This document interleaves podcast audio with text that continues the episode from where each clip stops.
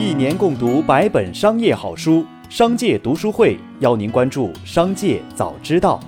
首先来关注今日要闻。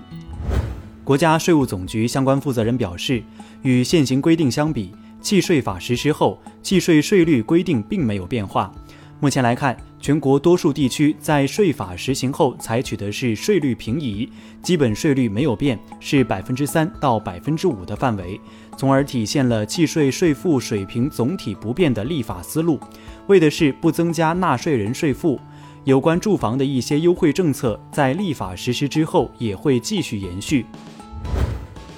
八月三十号，网传湖北恩施州政府应急办一份文件显示。华龙总医院股东于某某驾越野车将正在行走中的华龙集团董事长龙某街和一名保安撞伤，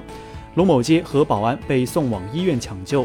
于某某被公安机关控制。三十一号，记者从恩施市委宣传部证实，当晚确有此案件发生。据恩施市委宣传部工作人员介绍，龙某街经抢救无效死亡。公开资料显示，华龙集团是从事茶叶、医院等产业的综合大型民营企业。再来关注企业动态，中国平安发布公告称，近日公司股价波动，为充分保护广大投资者利益，保证信息披露的公正性，公司现公告如下：公司战略清晰，各项业务经营稳健，守法合规。二零二一年上半年营运利润稳健增长。三十一号下午，蔡徐坤工作室就专辑预售争议问题发致歉信，称工作室深刻认识到专辑发售之初未尽到提前以显著方式提醒告知全部歌曲上线时间的义务，对此向消费者道歉，并感谢大家的监督，表示以后会将表示以后将会严格按照规定完善专辑消费提示，保障消费者合法权益。八月三十一号，英国跑车制造商路特斯正式宣布其全球总部落户中国武汉。据了解，路特斯全球总部由吉利总投资六十三亿元打造，园区位于武汉经济技术开发区。该项目建筑面积约三十九万平方米。建成后，不仅可以近距离的服务汉南的路特斯整车项目，还将服务全国、全球的吉利及路特斯项目。路特斯还将投入八十亿作为工厂建设费用，一百二十亿作为产品和技术研发费用，前期总投资达两百六十三亿元。记者获悉，总部位于北京的股份制银行华夏银行八月三十号通告，将暂停个人外汇买卖业务，业务恢复时间将另行通知。该行要求客户根据自身需要，提前做好外汇资金相应安排。不过，上述通告发布后不久即从该行官网删除，目前只有搜索引擎网站缓存仍有网页备份。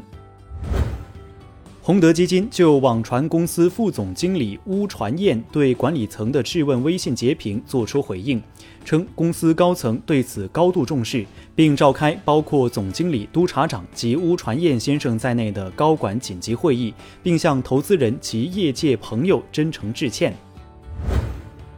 八月三十一号是字节跳动取消大小周后的首个发薪日，字节员工发现自己的工资比往常都有不同程度的下调。一位字节的员工在社交平台上称：“有生之年终于等来了字节跳动的普调，全体员工普调降低了百分之十七。”另一位字节的员工透露，少了四天工资不到百分之二十。另外，很多字节员工在入职谈薪酬时，会将加班费也算进全年薪资包里。而取消了大小周之后，字节目前也没有公布对这部分员工的补偿方案。八月三十一号午间，格力电器披露公告，公司于八月三十一号通过参与司法拍卖公开竞拍方式，竞得银龙新能源股份有限公司百分之三十点四七的股权。同时，董明珠将其个人持有的银龙新能源百分之十七点四六股权对应的表决权委托公司行使。本次交易完成后，格力电器将合计控制银龙新能源百分之四十七点九三的表决权。银龙新能源将成为公司的控股子公司。格力电器通过司法拍卖公开竞拍，以合计十八点二八亿元的价格竞得上述全部三点三六亿股银龙新能源股份。再来关注产业新闻。市场监管总局发布关于开展北斗基础产品认证工作的实施意见，建立和实施北斗基础产品认证制度，针对模块、天线、板卡等基础产品开展认证评价，鼓励生产企业积极申请通过认证，构建完善北斗产业高质量发展体系。住房和城乡建设部部长王蒙辉表示。保障性租赁住房重点还是要解决人口净流入的重点城市，特别是这些城市的新市民和青年人的住房问题。我们现在正在抓紧推进共有产权住房，是由城市政府因地制宜，主要是帮助有一定经济实力、买不起房子的居民能够尽快改善居住条件。最后，再把目光转向海外。美国血液检测公司 Theranos 创始人伊丽莎白·福尔摩斯九月将接受审判，投资者已损失超过七亿美元。福尔摩斯2015年身价五十亿美元，被媒体疯狂报道，一度被评为女版乔布斯。如今，他被指涉嫌在测试方面故意误导患者，并向投资者夸大公司业绩。如果十二项欺诈指控被判有罪，他将面临最高二十年的监禁。八月三十一号报道，俄最高法院民事审判委员会在法院判决数据库中发布的相应裁判书显示，该院已经拒绝在全国境内禁止苹果公司产品。据悉，俄罗斯发明家阿尔塔舍斯伊科诺莫夫拥有应急移动电话专利，能够在紧急情况下通过特殊模块向救援单位发送短信或打电话。争议就起源于他的起诉。伊科诺莫夫说，苹果手机的 SOS 应急呼叫功能侵犯了他的知识产权，因此起诉了苹果驻俄罗斯子公司，要求其不得在俄罗斯销售具有这种功能的手机。